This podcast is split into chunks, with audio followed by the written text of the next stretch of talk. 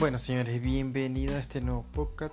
Bienvenido a este nuevo capítulo. Tenía días que no le subía un podcast, pero estoy cuadrando la idea que me dieron por, por Twitter de, elegir partidos importantes históricamente y comentarlos, dar mi opinión en un podcast y así hablar un poquito sobre ello. Pero antes de esa idea que me dieron, ya yo tenía otra idea y la estuve investigando, que es elegir selecciones de fútbol que yo he visto y elegir jugadores independientemente del, tiempo, por decirlo así, o de la época. Voy a irles diciendo poco a poco para que vayan más o menos imaginándose cómo, por dónde van los tiros. Voy a elegir 23 jugadores, el 11 inicial más la banca, como si fuera un mundial. ¿Sí? Selecciones. Pero ¿por qué con banca? Porque si pongo 11 jugadores me van a faltar y van a, ustedes también van a decir, pero ¿por qué no colocaste a este o fuera cambiado este por este? No, entonces lo tengo en banca para que si quiere, bueno, lo corremos de la banca a la titular. Si faltan jugadores es porque o yo no los vi o yo no los considero como regulares en torneos internacionales. ¿sí? Voy a comenzar con, con Alemania. Alemania yo colocaría un 4 2-3-1 con un enganche. Como portero que a mí me ha gustado y que ha sido como regular, regular, no es Neuer, es Oliver Kahn. Ya les explico. ¿Por qué Oliver Kahn y no Neuer? Porque yo desde que estoy, desde que tengo uso de razón que estoy viendo fútbol, yo veo a Oliver Kahn en la selección. Jugó cuatro mundiales, pero solamente en uno de ellos fue titular y casualmente fue el, mejor jugador de, ese mundial a pesar del error en la final. ¿sí? Jugó tres, Eurocopas, ganó una Eurocopa, pero la que ganó no, no fue titular. Como sabemos a nivel de clubes 20 temporadas en el Bayern, pero no me quiero centrar solamente en clubes, sino en selecciones. Fue muy regular en, la selección Oliver Kahn. Pero ¿por qué yo lo colocaría él de, de titular? Porque Kahn era un titán. Para mí, Khan era de esos jugadores que tenía mucha personalidad, bueno, arquero, mucha personalidad. Aguantaba bien un mano a mano con un delantero, era ágil, tenía muy buenos reflejos también, era valiente para, para salir en, en los centros y la autoridad al mil por ciento para mandar a la defensa. Y podríamos decir que también fue un experto, aunque, porque tenía una efectividad muy alta en, la tanda de penales o en los, en penaltis como tal. Así que hay que acordarse también de, la final de la Champions del 2001 contra el Valencia, donde atajó creo que fue dos penales y el último que fue para, para el título. Pero selecciones a él, a él porque por eso, regular, siempre titular y yo siempre he considerado a Alemania como la selección más regular en los mundiales. Siempre o te llegaba a semifinales o a la final. Vean, 2002 eh, final, 2016 semifinal, 2010 semifinal, 2014 final y campeón. Claro, hay como en el 2018 en el 2000, o en el 98 que que la cagó y no, no, figuró en la selección, pero siempre ustedes se ponen a ver mundiales y busquen semifinales o final y está Alemania. Por eso es que yo siempre la considero como, como la selección más regular de los mundiales por delante de Brasil, para mi gusto. Bueno, ahora, lateral derecho. Philip Lang. Para mí, el exjugador del Bayern ha sido el mejor lateral izquierdo alemán que yo he visto. Podríamos tener eh, este, diferencia de que tú quieres que es otro, bueno, eso no importa, pero es tu opinión. Pero mi opinión es Philip Lang porque era un líder. Polifuncional porque no, no, solo era un lateral, sino que jugaba también de, centrocampista. El kit y la velocidad era espectacular. Rápido, como ya les dije, difícil para gambetearlo era. Tenía buen posicionamiento en la cancha, tanto con el balón en sus pies como el balón en, en algún compañero. Sabía dónde colocarse. Y defendiendo, bueno, ni se diga. Y como lateral, creo que una de las virtudes que más me gustó era que él llegaba al fondo. Era del, tipo de lateral que llegaba hasta la raya y tiraba el centro, o si no, se llegaba al fondo, la paraba, pensaba la tocaba o te enganchaba. Una de dos. Para mí sería el segundo capitán de esta Alemania. Como uno de los centrales, aquí empezamos a tener este, eh, como duda. Permite saque Para mi gusto, este, este es uno de los centrales titulares para esta Alemania que yo he visto. 1,98 de, de estatura, por arriba era imparable, no era muy veloz, pero posicionalmente era muy bueno. O sea, siempre estaba correcto en el lugar indicado. Por eso es que los seleccionadores ya lo, han convocado mucho. O lo, sí, creo que todavía sigue en la selección.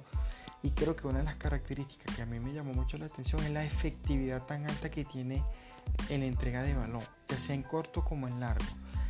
Lo digo porque a pesar de que él era un jugador tan alto, con el balón en los pies era bueno, no era tan torpe, pues sabemos que un jugador alto es muy torpe, pero él, digamos que no lo era, o sea, te entregaba bien el balón. Para mí, uno de los centrales, a pesar de que a nivel de clubes ha jugado en el, en, el, en el Verde Bremen, jugó principalmente, ahora está en el, en el Arsenal, no, no fue, a nivel de clubes no fue ese jugador top, o sea, central top tipo Sergio Ramos, digamos así, Piqué, no, no lo fue, pero jugó tres mundiales, eh, jugó dos Eurocopa, una Confederaciones y ganó el Mundial de, de, Brasil 2014. El otro central, Mexelder. Sí, a mí siempre me ha gustado este central. Para mí es uno de los regulares. Posicionalmente bien. Siempre fue el complemento de, de, de, Mertesacker. Él fue un poquito más rápido que Mertesacker.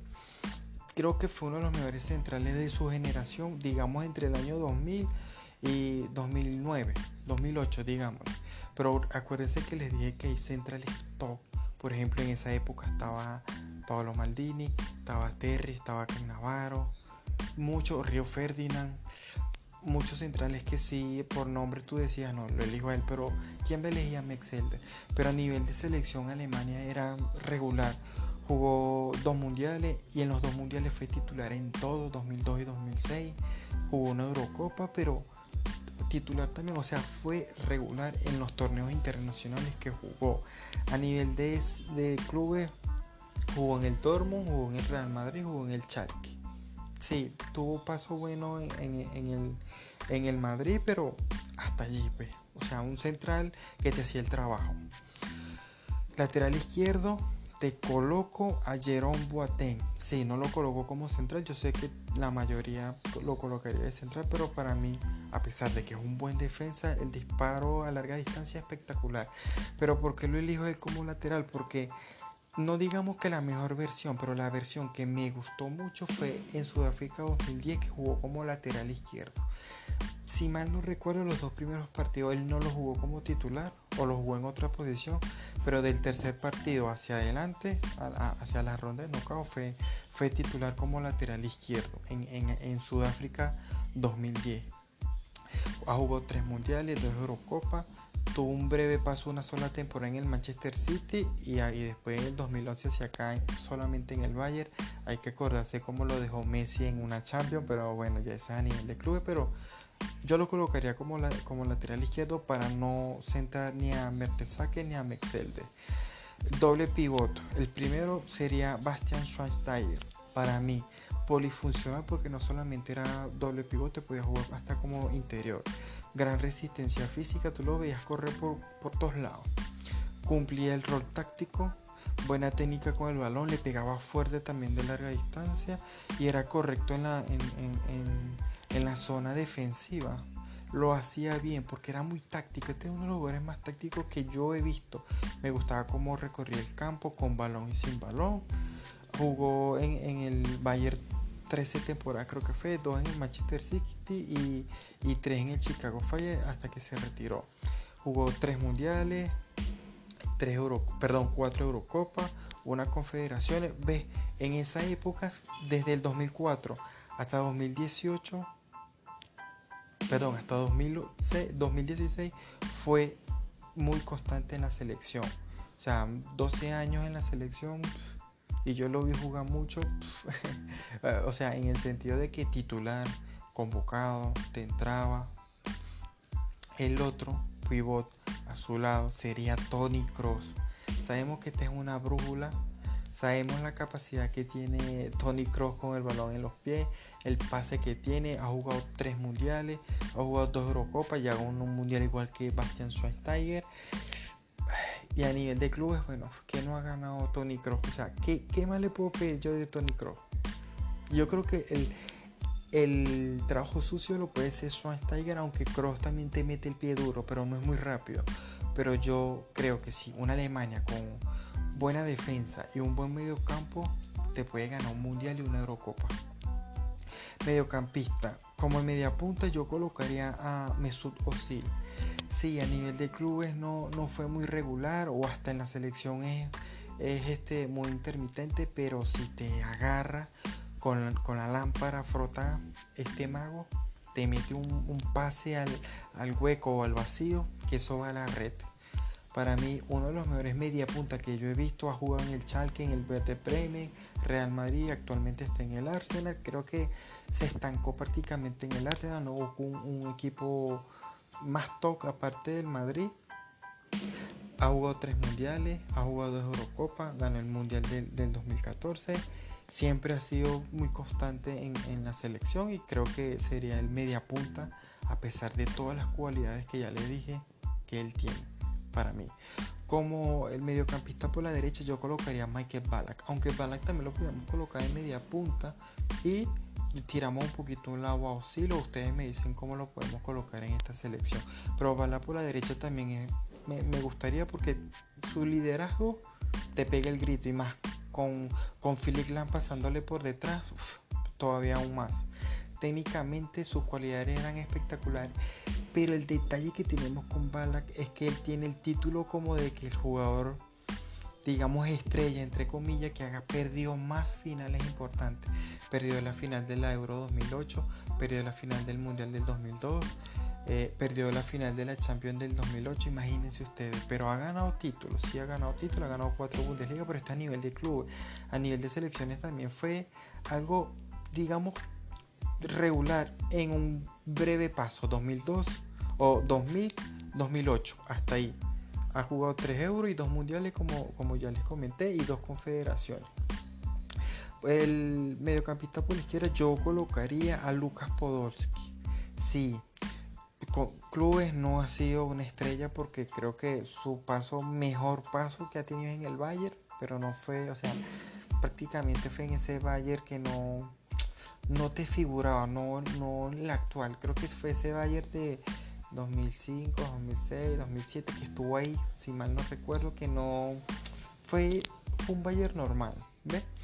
Ha jugado en el Colonia, después en el Bayern, volvió al, Colonia, Arsenal, Inter, Galatasaray, se fue a Japón, volvió a Turquía, y, pero a nivel de selecciones ha jugado tres mundiales, ha jugado cuatro Eurocopas, una confederaciones, o sea, desde el 2004 hasta el 2016 fue constante, fue constante en la selección de Alemania y mayormente fue titular en la selección de Alemania y yo lo colocaría como mi centrocampista por la izquierda para que llegue al fondo y te pueda tirar el centro con su buena izquierda, eh, pierna izquierda que tiene para Mirolas Klose, que sería el delantero titular de esta selección. Klose, igual que Podolski, a nivel de clubes no fue una estrella, porque si no lo hubiéramos metido como goleador de Champions, porque sabemos que Klose es el rematador que te, que te hacía goles de palomita actual goleador de la historia, de toda la historia de los mundiales. Ha jugado cuatro mundiales, ha jugado tres Eurocopas, pero hasta allí. O sea, a nivel de, de selección de siete partidos en torneos internacionales fue bueno. Fue bueno, pero a nivel de clubes no. Pero si yo lo necesito para un mundial, yo me lo llevo porque el que va a hacer goles. Si pone Eurocopa, igualito. Va a hacer goles y yo lo colocaría como mi delantero titular. Como les dije, esta selección va a haber los suplentes como si fuera un mundial. Yo voy a imaginar que fuera un mundial. Mis suplentes serían, mis dos arqueros serían Jens Lehmann y, Manuel Neuer. Ya sabemos el cuento de estos dos arqueros, lo bueno que fueron en sus etapas. Neuer ya ganó un mundial, ya ha jugado tres mundiales y los tres han sido de titular, los tres últimos.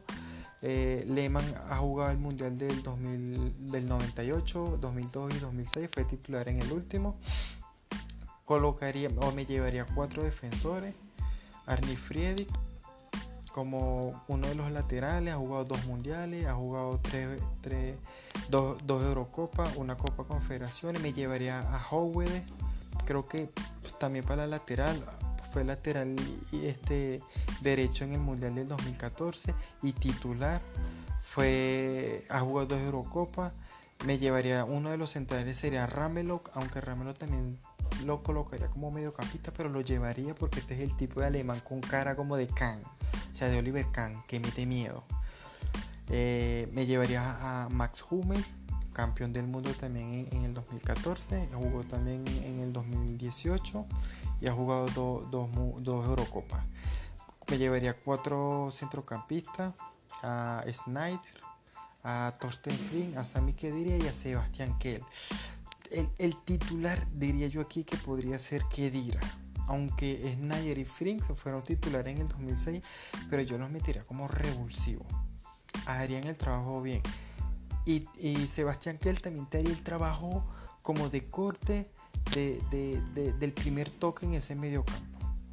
Y mis dos delanteros que serían Thomas Müller, porque Müller en, mundiales, tres mundiales y ha, sido, ha metido goles dos Eurocopas y ya Jürgen Klinsmann, delantero, ha jugado el Mundial del 90, ha jugado el Mundial del 94, ha jugado el Mundial del, 98, ha jugado la Eurocopa del, 88, del 92, del 96.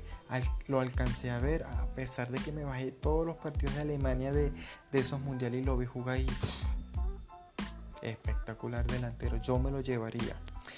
Bueno, así quedaría mi, plantilla de, Alemania. Se los vuelvo a repasar. El 11 inicial sería con Oliver Kahn en el arco, Philip Lang, Mertesacker, Metzeler y Boateng como defensores, Schweinsteiger y Tony Cross como mi doble pivot, Osil como enganche, por la izquierda Podolski, por la derecha Bala y como delantero Klose. Y en la banca tendría Lehmann, Neuer, Friedrich, Howard, Ramelo, Hummels, Schneider, Thorsten Frink, Sami Khedira, Sebastián Kell, Thomas Müller y Jürgen Klinsmann.